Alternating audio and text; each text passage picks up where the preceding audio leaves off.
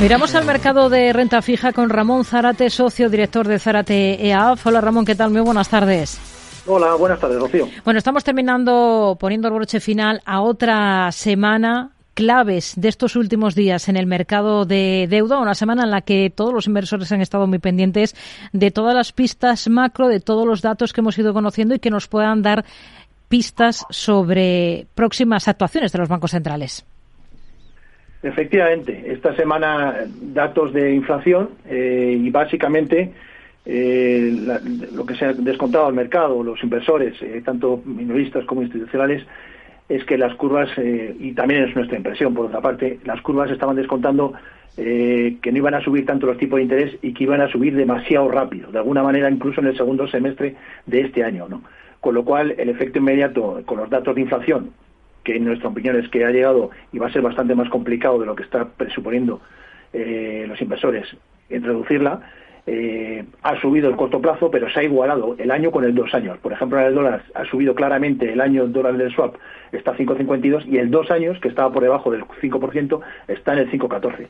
Lo demás, la curva se ha mantenido exactamente con el mismo diferencial que ha subido el corto plazo con el largo plazo, lo que quiere decir que se mantienen los diferenciales extremadamente negativos siguen descontando que va a haber eh, unas bajadas muy radicales, pero las hemos pasado ya, me da la impresión con esta curva, por lo menos al 2024 y casi diría que 2025. El resto de mercados, eh, hablamos de Europa, con el euro, prácticamente se mueven en paralelo. Tanto diferenciales contra el boom como diferenciales del boom contra deuda periférica o deuda eh, italiana y española, sobre todo, y francesa. con lo cual, lo único que hemos hecho es incrementar toda la rentabilidad que se ofrece ahora mismo.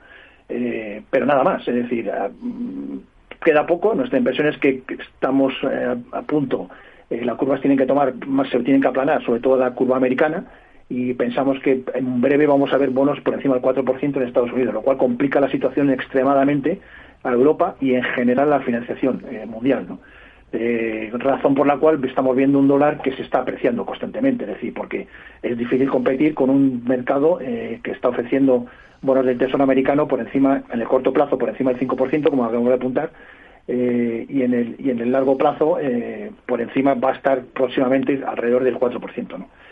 Eh, con lo cual, dicho esto, sigue sin funcionar el mercado primario. en general, lo que estamos viendo es sigue habiendo mucho emisor financiero, mucho emisor público, semipúblico y utility, pero muy, pero además limitado en plazos muy concretos. Es decir, estamos eh, en plazos hasta 5, 6, 7 años, todo lo más, ¿no?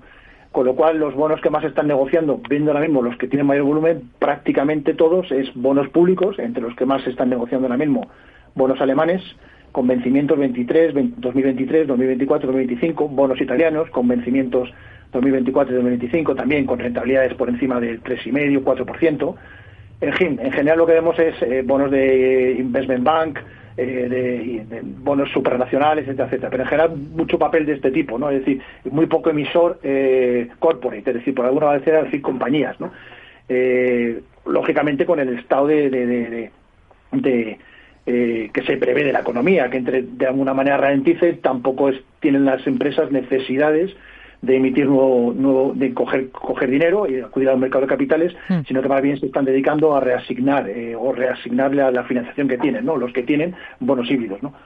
Y poco más, es decir, eh, en general la semana ha sido bastante tranquila y como estamos diciendo, incremento de la rentabilidad del bono americano que lleva al incremento de rentabilidad del resto de bonos de europeos. Hmm.